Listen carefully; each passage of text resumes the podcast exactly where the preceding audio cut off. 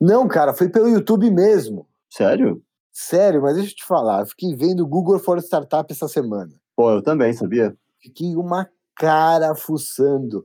Tem muito conteúdo disponível online. Tem várias mentorias, tem workshop com especialista, tem até programa de aceleração de longa duração. E em que parte você ficou mexendo mais? Então, tem uma parte ali, ferramentas, criar produto. Ah, essa parte eu vi também. Então, você tá ligado que eu piro em aplicativo, né? Só que eu não sou programador. E lá tem uma parte que eles te ensinam a criar o seu app. Caraca! Então, tem várias ferramentas que te ajudam a montar o seu próprio aplicativo. E muita startup é aplicativo. Ah, total, né? E como a gente falou, esse projeto do Google é muito legal porque ele realmente ajuda você a criar ou projetar ainda mais a sua startup. Isso é fundamental, né? Vou até falar com um amigo meu que tá com umas ideias legais aí. Boa! Bora gravar? Bora, vou rodar a vinheta aqui.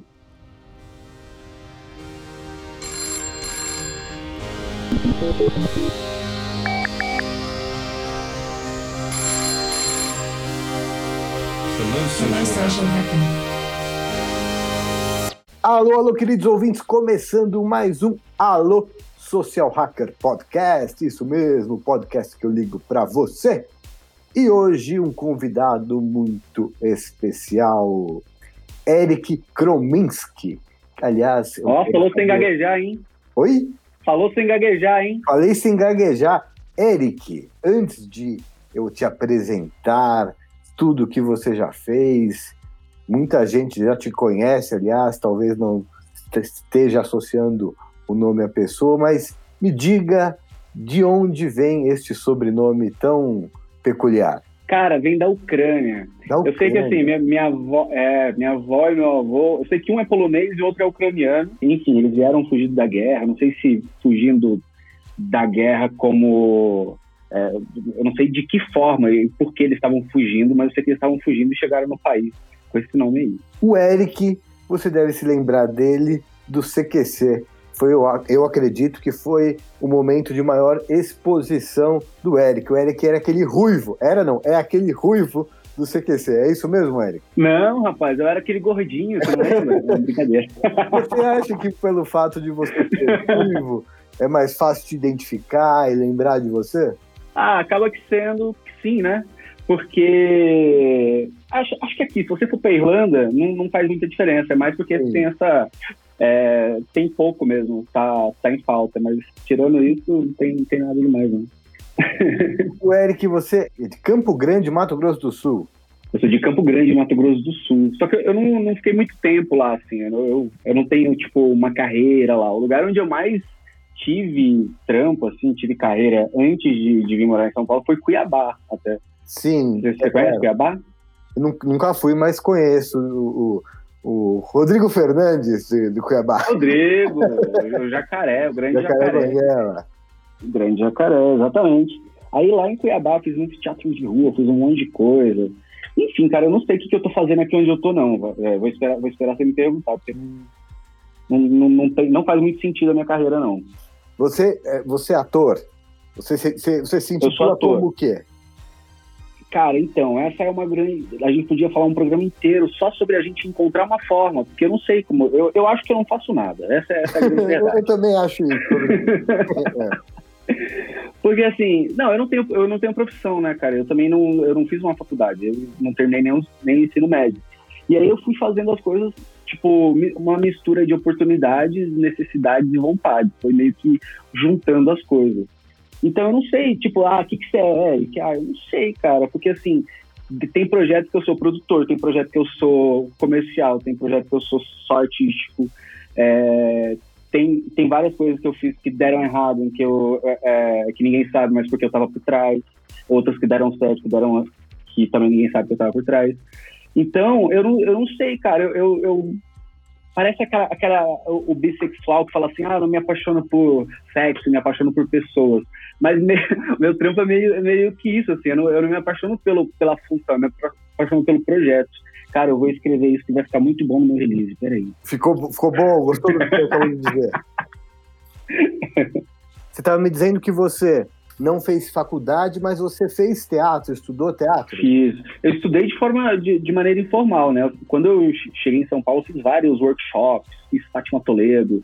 É, sempre gostei de estudar, é, fazer esses workshops internacionais que a, que a galera trazia para cá. Toledo é aquele teatro é, entusiasta. Exato. Mas eu nunca tive muito foco para fazer um curso longo, então eu fazia no máximo, sei lá, duas, três semanas, assim.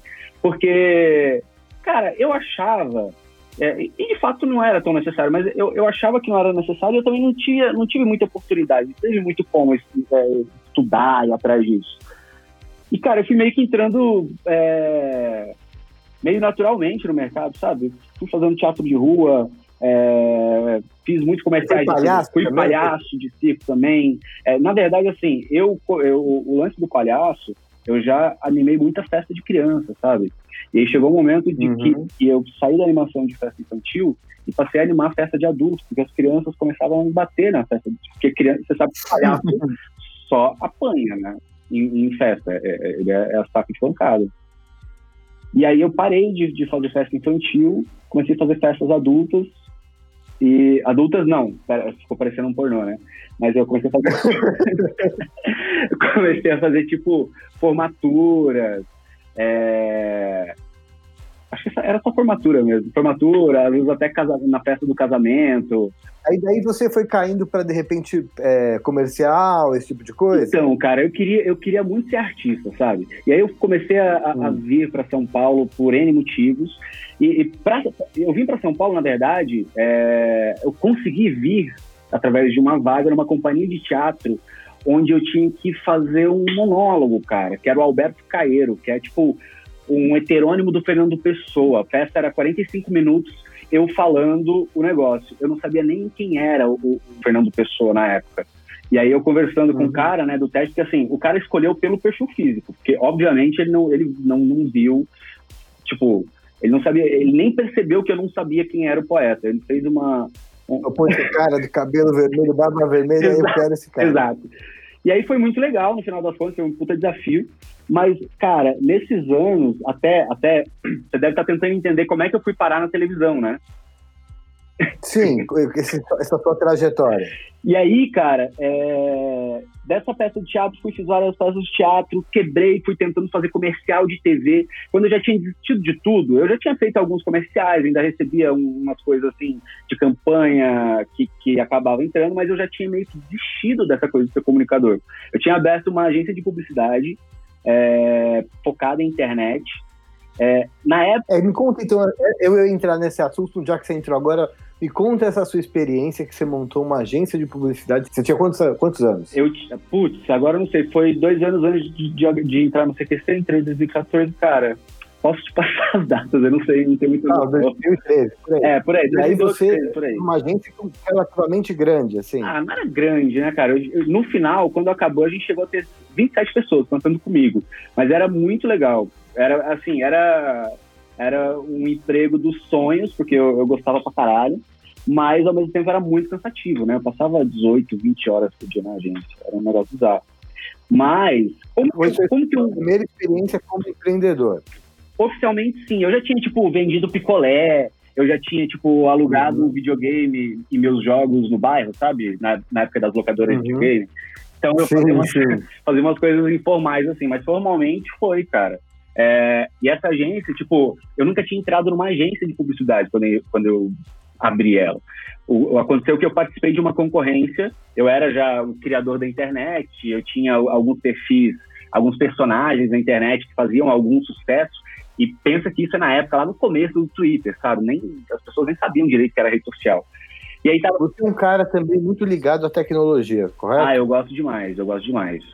Gosto de E aí, isso que te motivou a montar essa agência com essa pegada? Não, eu tava falando numa roda de amigos sobre esses personagens que eu criei na internet. E esse cara falou assim: ah, semana que vem vai ter uma concorrência, assim, assim, assado. Eu falei, tá, o que, que é uma concorrência? Aí ele me explicou, me, me, algumas coisas eu fui e ganhei a concorrência. Eu tive que abrir a agência. Foi isso, cara. foi, foi um negócio surreal mesmo. E aí eu. Mas as grandes coisas da vida acontecem num estalar de dedos. As pequenas coisas você constrói, agora as grandes coisas são no estalar de dedos. Cara, E aí, como foi o estalar de dedos pra você cair no CQC? cara, eu tinha. Aí pula, dá um plot twist rápido pra pessoa ver o segundo episódio. Eu falia, tá, gente?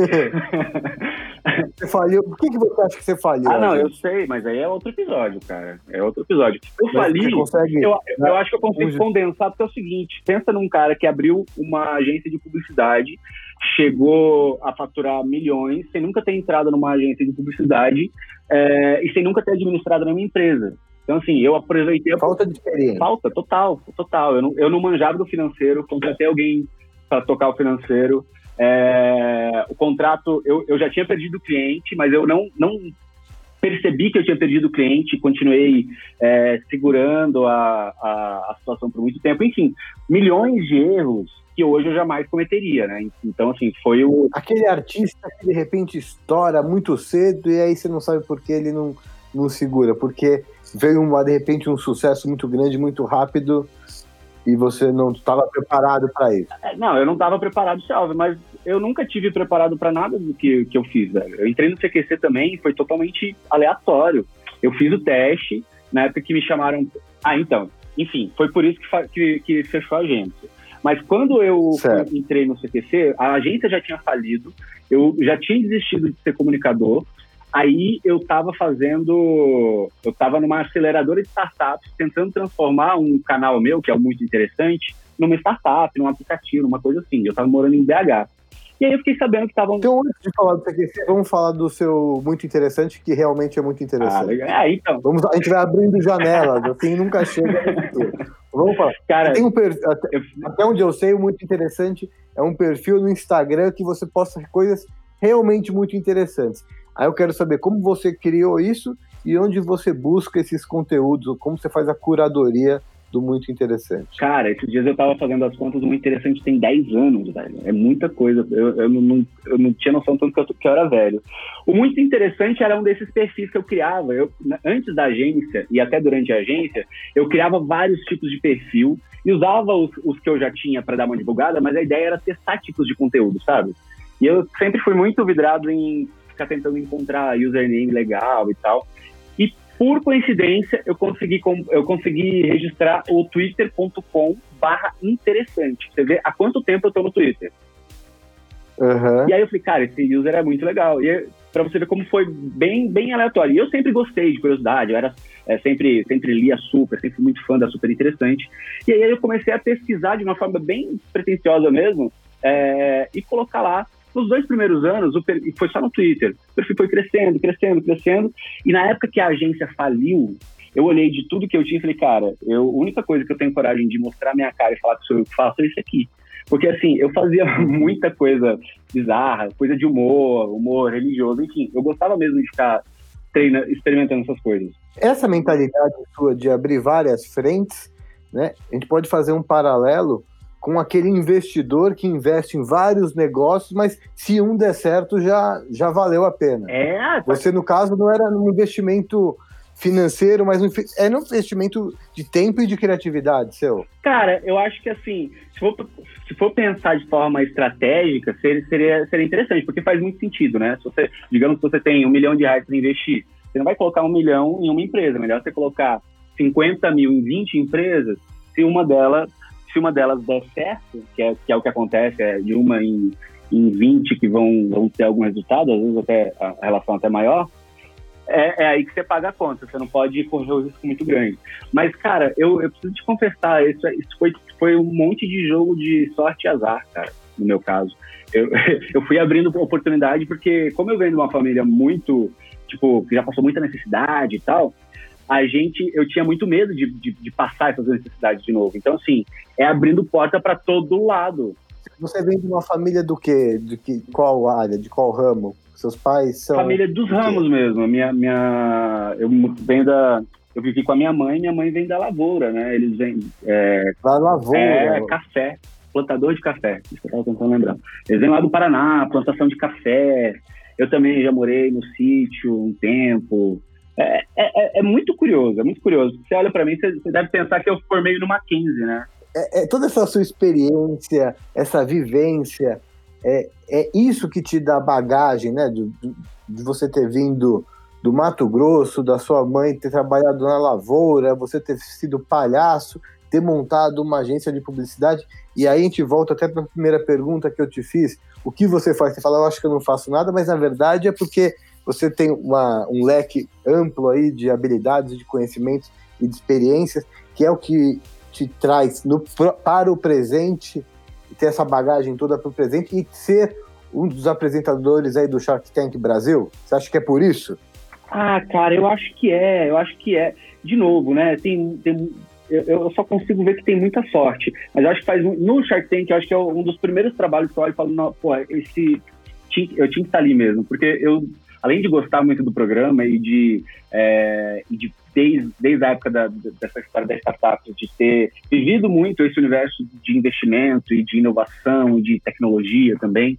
E quando foi, foi o primeiro trampo, Elcio, que, que eu fui convidado, porque assim, até então eu fazia teste, eu praticamente implorava por trabalho. O Shark Tank foi um convite, e eu até achava que era foi um, um que era pegadinha, sabe? Eu recebi o um e-mail da produtora e falei, é, não é possível. Estão me...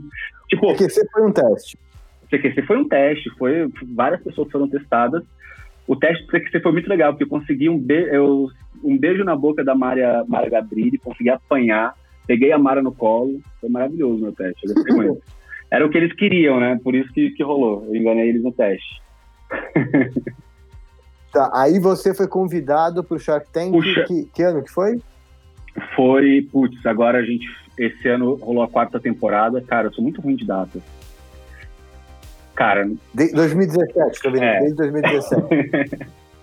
para você ver como é que é. Explica para o público aqui, eu sei muito bem como que é o programa, mas explica aqui para o público que não conhece o Shark Tank. O Shark Tank como é esse programa? Eu acho que vale, vale explicar que o Shark Tank é um formato mundial, tem mais de 30 países, é tipo o BBB, assim, é, um, é uma, é uma franquia mundial. É, o, ele é baseado no original japonês que chama Dragon's e é um reality show de empreendedorismo. Então, assim, as pessoas gostam muito de fazer a relação com The Voice, né? Você vai lá, canta, o cara vira para você ou não. Lá no nosso caso, o empreendedor tem um negócio, às vezes ele tem uma ideia, às vezes ele tem uma empresa já funcionando, ele tem um, um MVP, né, um, um, modelo de negócio viável, ele vai e apresenta para os tubarões. Os tubarões são os grandes empreendedores, né? Você tem lá é, é, a maioria ali é bilionário, a galera chega de helicóptero, de jato, tal, mas não, não, não é só isso que é o valor deles, né? Eles têm um valor de conhecimento muito grande. Então, por exemplo, digamos que você tem um negócio na área de beleza, você tem um, sei lá, um shampoo. Aí você vai lá e apresenta para Cris Arcangeli, que é a mulher que, que é, é, dona de várias marcas nessa área, tem milhões de contatos, não sei o quê. Então, assim, a ideia do programa é, é, um, é um reality de negócios da vida real, sabe? Então o cara vai lá, ele apresenta o negócio e, as, e, é, é legal que às vezes um, dois anos a gente vê o, o, é, o, empre, o, empreendimento tipo, multiplicar várias vezes, às vezes tornar um bagulho mundial. É muito massa, cara, é muito legal, pelo fato de ser real. Para você ter uma ideia, só para finalizar o meu o briefing que a minha assessoria de imprensa falou que eu tenho que falar sempre, que é o seguinte, cara, só na última temporada foram 15 milhões de reais investidos. Que, que reality show tem esse, esse valor envolvido, cara? quem investe esse, esse, valor são os tubarões. Sai do bolso deles, é do bolso deles. Eles, e eles, eles não são obrigados a investir. Eles não são obrigados a investir, eles só investem se eles acham que vai ser lucrativo para eles. Então, antes da gente falar dos candidatos, que eu acho que é muito interessante falar dos candidatos, o que você aprendeu com os tubarões, né? Com, são, a gente chama eles de tubarões, os né? Os tubarões, os sharks, né? O, o, o, Apolinário, a Camila Farani, a Cris Arcangeli. Qual foi o principal aprendizado que você tira da convivência com eles? É demais, cara, é demais. Porque assim, eu, eu nunca fui esse cara com esse com essa circulação no meio dos bilionários, dos grandes tomadores de decisão. Eu sempre fui mais o cara ali do outro lado. Eu estou ali representando muito mais a audiência e representando também os empreendedores que vão lá se apresentar para os tubarões e ter a oportunidade de conversar com eles no dia a dia, de, de ter a mentoria deles nas minhas coisas, eles, tipo, principalmente a Camila, que é muito, a gente é muito amigo, às vezes eu converso muito com o Caíto também para pedir ideias. Então, assim, eu, é um privilégio muito grande ter de tê-los é, próximos, não só, não só pelo que eles sabem, mas também pela rede deles. Agora, eu acho que o maior, maior aprendizado com eles é se for errar, erra rápido porque, assim, principalmente ali no programa, é uma das coisas que eles mais repetem com palavras diferentes. É, eles não estão muito interessados, é, ah, eu, a ideia é boa, ah, o negócio, não sei o quê. Eles estão mais interessados em investir nas pessoas. Porque, assim, digamos que você chega lá com, pedindo um milhão em investimento numa empresa. Só que aí, é, a empresa é boa, sua ideia é boa, mas você não, não. Eu não sinto capacidade em você de gerir essa empresa. Então, aí ele, uhum. aí ele não investe. Agora, se ele sente a segurança em você, e a ideia às vezes é ruim, a empresa é ruim, mas ele sabe que você vai conseguir transformar aquilo lá em algo bom, ou até às vezes mudar a linha do negócio para que fique bom. Então, acho que é, é, aprender a errar rápido e aprender a valorizar o erro, eu acho que isso, isso é, um, é um aprendizado muito grande. Eles têm eles eu acho que também têm aprendido muito com isso, à medida que as temporadas vão passando e que eles vão conhecendo também os Sharks dos outros países. Eu acho que é um aprendizado contínuo. Eu acho que você já respondeu a minha próxima pergunta, que seria é, o que, que você acha que os tubarões procuram nos candidatos, mas você já está me respondendo aí que você diz que é esta. Não é nem a ideia, né? Porque não adianta de nada o cara ter uma grande ideia, mas se ele não souber vendê-la. Então eles procuram pessoa, pessoas. É, muito mais. Eu, eu acho que vai muito além. Eu costumo dizer que ideia, ideia, ideia, no mundo do empreendedorismo não vale nada. Né? É diferente. Aqui no nosso universo de. É porque eu, eu, eu meio que circulo nos dois mundos, né? Mas pensando artisticamente, né? Um roteiro, pô, a ideia é, o, é, o, é o que vale, não tem, né? não tem questão, questionamento. Mas no mundo do, da inovação do empreendedorismo, é, o que vale é a execução. A ideia vale menos de 1% de um negócio, em geral, né? A não ser que, que, que, a sua ideia impeça que outras pessoas executem igual. Então, assim, por exemplo, você vai lançar uma rede social, ou melhor, você, você vai lançar uma rede social que é super inovadora, mas se, se, em três dias o Instagram pode copiar, isso já reduz muito o quanto vale de fato, né? Quais ideias que você viu ali no Shark Tank que te chamaram a atenção? Falou, caramba, olha a ideia desse cara. Tem, é, não é nem ideia, mas tem a, a, Marcela da Mega Hairline, que foi, se não me engano, na segunda temporada. Ela apresentou no programa Grávida, ela achou que não ia levar investimento, depois acabou que os tubarões brigaram por ela. E o conceito do, do negócio dela é muito simples, que ela, ela era da, trabalhava naqueles salões que, que cobra mil reais o corte de cabelo, e aí ela uhum. criou uma, uma técnica, uma coisa para oferecer esse tipo de serviço a um preço popular. Então ela saiu lá do Marco uhum. Antônio de Biagi e abriu um, gran, um salão perto da periferia e ela começou a bombar muito. E aí ela queria, quando ela foi no programa, ela queria investimentos para para multiplicar. E eu acho que isso é uma ideia muito simples, sabe? Você pegar algo que até então é, só, um, só as pessoas mais abastadas conseguiam e, e tentar fazer várias uhum. adaptações e viabilizar isso para uma outra para um outro público é é uma jogada de mestre. Ela tá agora, acho que Sim, eles estão principalmente porque é, a jogada é como fazer isso. Né? Exato. Né? Mas é mais ou menos como o Uber fez. É que a Uber fez isso com tecnologia, né? Que foi que é isso. Te pegar, por exemplo, quem podia ter um motorista e te buscando em casa? Né? Era, era uma coisa totalmente de luxo, algumas pessoas tinham. Agora virou uma coisa meio que popular.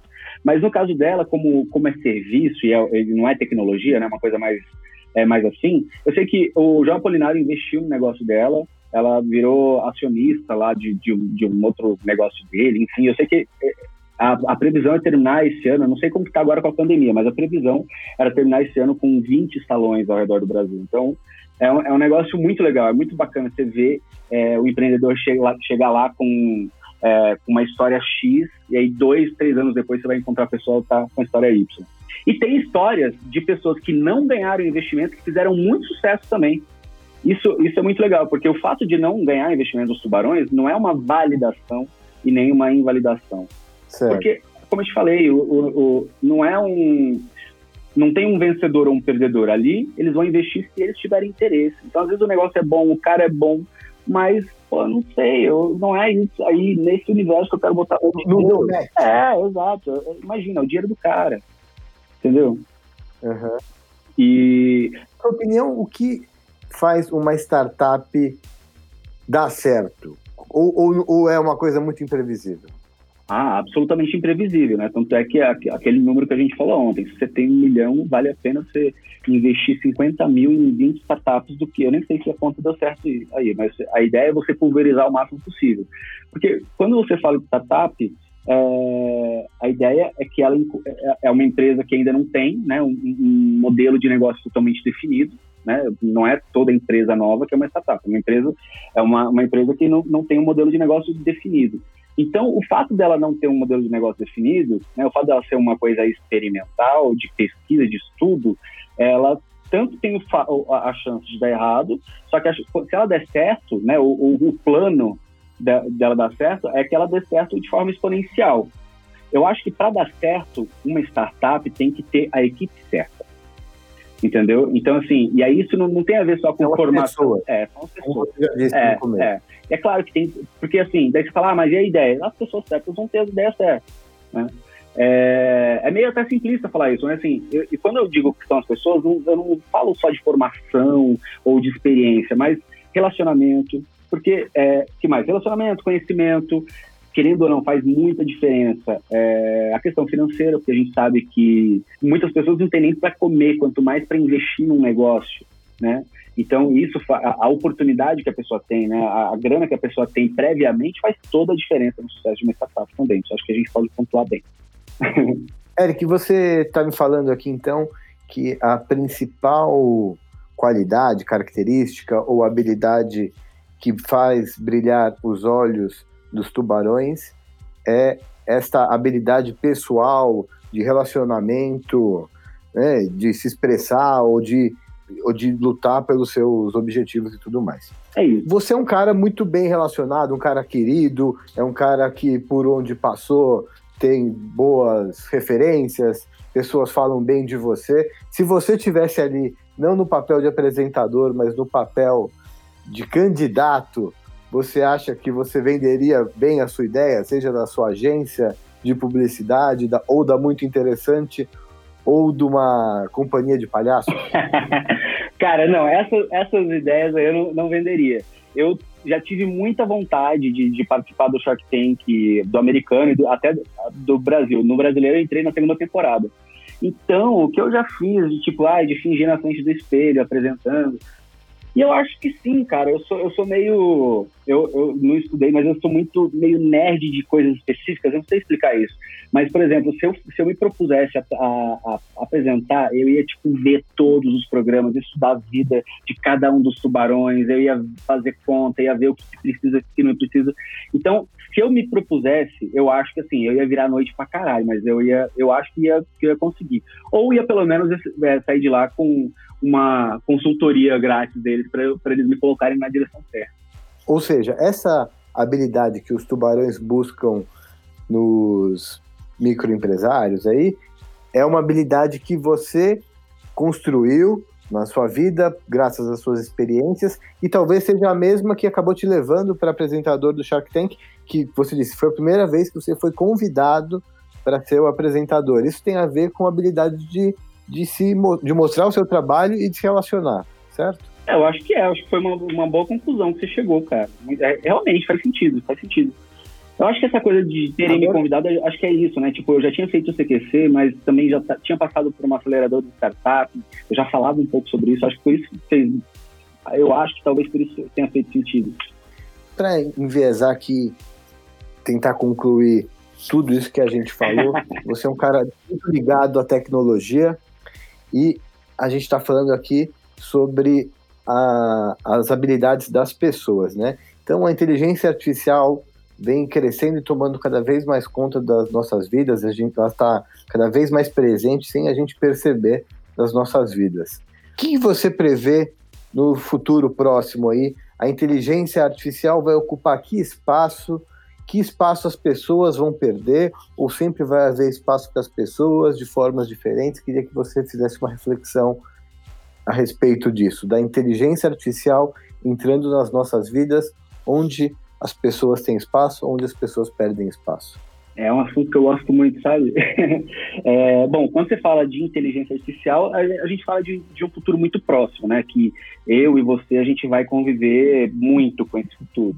Olha, eu acho assim, é, do ponto de vista tecnológico, a nossa produtividade vai aumentar muito, né? Eu acho que, enquanto por um lado a gente vai, vai, vai aumentar muitas oportunidades para é, para pessoas, né, em algumas áreas, como por exemplo criação, enfim, coisas que a máquina, mesmo com inteligência artificial, às vezes não consegue chegar.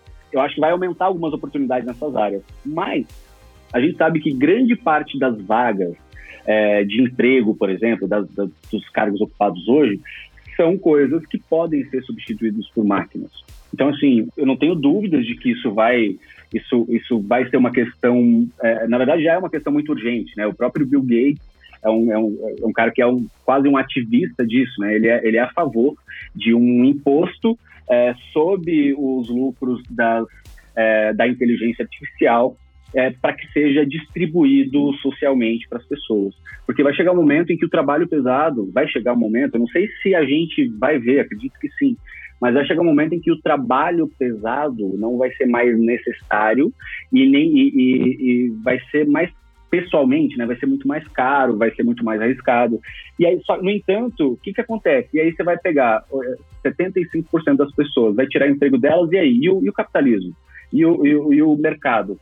Então, assim, precisa, é, pensando até politicamente na, na, inteligência artificial, é preciso que todos os atores envolvidos, né, seja empreendedor, seja legislador, seja usuário, eles precisam se movimentar para que o mercado continue andando, porque senão pode ser um tiro no pé.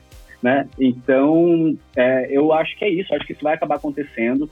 Você acha que a inteligência artificial pode criar uma camada da população mundial ociosa? Mais do que isso, a, a, a inteligência artificial pode, pode aumentar ainda mais a desigualdade social no mundo, entendeu? Tornando uma, essa parte da, da população que seria, entre aspas, ociosa, ela não vai ficar só ociosa, né? Ela vai ficar provavelmente sem, sem receber também. E isso pode ser caótico, Sim. isso pode ser bem caótico. Há uma linha de pensamento que fala assim. Oposta. Oposta. Oposta, né? Exato, existe. É essa outra linha de pensamento que faz muito sentido também. Fala o seguinte: ah, não, no futuro as pessoas não vão mais precisar fazer os trabalhos baratários, então elas vão poder se dedicar àquilo que elas amam. Eu, eu vinha desse pensamento. Não é que eu vinha, eu concordo, eu acho que é verdade. Você vai ter mais, mais oportunidades de fazer isso. Mas se você parar para pensar no cara que trabalha hoje o dia inteiro numa fábrica e aquela fábrica vai deixar de existir porque é, é, assim como aconteceu, né, enfim, em toda a era industrial isso acaba acontecendo, esse cara eu não sei se ele vai conseguir, é, vai conseguir não, eu não sei se ele vai não sei quantos deles vão conseguir passar para um trabalho criativo é, e que seja produtivo também. Então, assim, é uma transformação que já está acontecendo. As pessoas pensam muito isso como uma coisa no futuro. É, mas, assim, eu acho que para todo mundo, seja empreendedor, não seja empreendedor, seja qualquer coisa, acho que vale muito a pena estudar sobre, sobre é, ver o que os futurólogos estão dizendo. Tem o Hari não sei se você conhece o, cara que escreveu sim, sim, o Homo Sapiens, Homo Deus e os 21 sim. coisas. Ele diz umas coisas legais, eu acho que faz muito sentido, cara, faz muito sentido. A gente só não pode pensar, eu acho, eu encerrando a coisa de vir dessa linha um pouco mais poética, eu acho legal a gente ter esse pensamento é, entusiasta e poético, mas é importante a gente é, analisar todos os todos os aspectos. É, todos os é, é, não, é isso. Sim. Todos os aspectos que isso pode trazer. Enfim, eu, eu acho que o mercado vai encontrar um jeito. Vai encontrar um jeito de todo mundo continuar trabalhando ou pelo menos faturando. O que, que você acha, Elcio? Eu, particularmente, eu sou um otimista. eu, eu, não sei se você conhece o, Jack Fresco, ele morreu recentemente, é. do Projeto Verde. Sei, sei. É, e ele era um entusiasta que a revolução da humanidade é tecnológica, né? que a tecnologia vai trazer a, a igualdade e o acesso do, do, tudo do bom e do melhor para todos. Todos, com a tecnologia, todos poderão viver como milionários. Eu prefiro acreditar. Mas você acredita real nisso? Ou você quer acreditar? Acredito, acredito. Porra, não. Pode ser que a gente passe por um momento de transição que seja doloroso, mas eu acredito que a humanidade caminha para para isso. Acredito que a gente chegar lá. Pô, tomara. Pode ser que a gente passe por, por uma, uma fase de transição complicada, que, que aconteça isso, pessoas, algumas pessoas fiquem sem emprego, fiquem desempregadas, etc. E o capitalismo vai ficar desequilibrado. Assim como a própria o isolamento social criou um desequilíbrio na economia, né? Que sim, sim. o dinheiro ia, ia de um jeito, começou a rodar de outro e as pessoas começaram a ter que se adaptar. Mas eu acho que o ser humano ele é adaptável e eu sou um cara que acredita na bondade do ser humano. Ela pode demorar para aparecer, mas ela aparece. Mas você acha que a gente vai ver isso, esse momento? Eu e você, você acha que a gente vai eu acho viver? Que vai porque a gente vai viver muito. Eu acho que a gente vai viver uns 150 Não, anos. isso sim, mas você acha que a gente vai viver esse momento onde todo mundo vai poder ser milionário pela internet? Todo mundo vai ser. Eu acho que não. Eu acho que a gente vê todo mundo milionário, não. Mas eu acho que a gente vai ver o, o começo dessa, Dessa revolução. Dessa revolução. Co- Como você mesmo disse, a tecnologia cresce É exponencialmente. né? exponencial, Ela cresce é, muito rápido. muito rápido. Então, não dá pra gente fazer uma conta de trás pra frente, tipo, ah, como era o mundo 100 anos atrás, Não. a gente projetar de 100 anos pra frente. A conta não é essa. Não né? é essa, a conta não é essa. A gente pensar que o mundo mudou de 2010 pra cá, já mudou muita coisa. Então, eu, eu, ti- eu fiz uma. Eu fiz, não, eu, eu vi uma palestra sobre, enfim, sobre tecnologias, futuro lá no Vale do Silício uma vez. E, e, enfim, eu tava de penetra também nesse lugar lá com, com esse povo. Cara, ele tava mostrando fotos de tipo, sei lá, 100 anos atrás, que praticamente não tinha carro. Não tinha carro na, no Uhum. coisa. E aí ele mostrou, tipo, 10 anos, uma foto de, de tipo, sei lá, 1910, aí ele mostrou 1920 já cheio de carro. Ele falou assim: é isso, isso aqui é o que vai acontecer com os carros autônomos, é o que está acontecendo com os carros autônomos, só que vai ser muito mais rápido. Então, assim, Uhum. muito em breve vai ser proibido, seres, seres humanos vão ser proibidos de de dirigir carros, porque vai ser muito perigoso deixar uma pessoa tocar num carro, gente. Eu acho que essa questão do carro, especificamente, ainda mais falando em Brasil, vai ser uma coisa que vai ser muito lenta. Vai, é uma questão política, não tecnológica. Carro Brasil, porque o brasileiro tem uma relação com o carro que é uma coisa. Não, mas eu, eu, eu, eu nem, eu nem acho que seja uma, uma questão pessoal. Eu acho que é, que é uma questão mais. É, é, é cultural, é, é, é cultural, é cultural mesmo, é isso. É, é, exatamente. É cultural e política também, burocrática. Eu acho que, tecnologicamente falando, já é, já é muito possível, já é muito viável. A gente já tem. Isso aqui daria um outro programa enorme e muito legal, que inclusive a gente pode fazer. Que eu fiz um com o Rolandinho, falando da Ah, Tesla. Tesla, demais. falando sobre é, o avanço da tecnologia que envolve N questões, envolve a economia, a indústria do petróleo, a indústria elétrica, a, a- a viabilidade ou não do carro elétrico. A- a- você vai ter que. Não pode, quando você está com o carro com pouca gasolina, você sai com ele, vai no posto, você com o carro sem bateria, você vai ter que deixar de. Enfim, é um- é um- é essas questões do futuro são muito legais. Cara, eu acho gente... fascinante. Eu me amarro demais, demais. Se tivesse uma profissão disso, tivesse uma vaga nessa área, eu ia me candidatar para eu ter um cargo. Não, você já está nela. Você já está nela. Eric, muito obrigado. Pô, eu que agradeço. foi ótimo. Tenho certeza que, como você é um cara multi. Como você mesmo disse, como não sabe o que você é, você é tudo. A gente pode. Faço questão de te convidar, se você aceitar no futuro, para a gente entrar num outro assunto. Pode ser sobre futurologia. Nossa, eu animo demais, eu animo demais. A gente pode virar uma noite falando disso. Tá ótimo, Eric. Muito obrigado, parabéns pelo seu trabalho, tanto do passado como do presente. Pô, Elcio, muito obrigado, eu que agradeço aí pelo convite. Quero convidar aí também o pessoal da, da Pod 360 e todo mundo que está ouvindo a gente para conhecer o podcast do Shark Tank Brasil. Já entrevistei lá na Paula Padrão, já entrevistei é, Liliane Ferrari, enfim, a gente tem, eu acho que 10 ou, ou eu não lembro quantos episódios agora de cabeça, mas são vários episódios onde eu converso com empreendedores ou pessoas ligadas ao empre- empreendedorismo é, eu fico lá, bato um papo, igual a gente fez aqui. assim. Então, quem quiser, procurar em todas as plataformas. Chama 3 mil dentes o nome do podcast. 3 mil dentes? Adivinha por quê? Ah, dentes. Isso. Entendi. De dentes. Não, dentes. Dentes. Dentes. Tá legal. Muito obrigado, Eric. Aí, pessoal do Alô Social Hacker, procure aí na sua plataforma preferida de podcast 3 mil dentes, Exatamente. que é o podcast que o Eric apresenta do Shark Tank Brasil. E você quer participar do Alô Social Hacker? É muito simples, basta entrar no grupo de WhatsApp. O link está aqui na descrição deste podcast. Te ouço no futuro.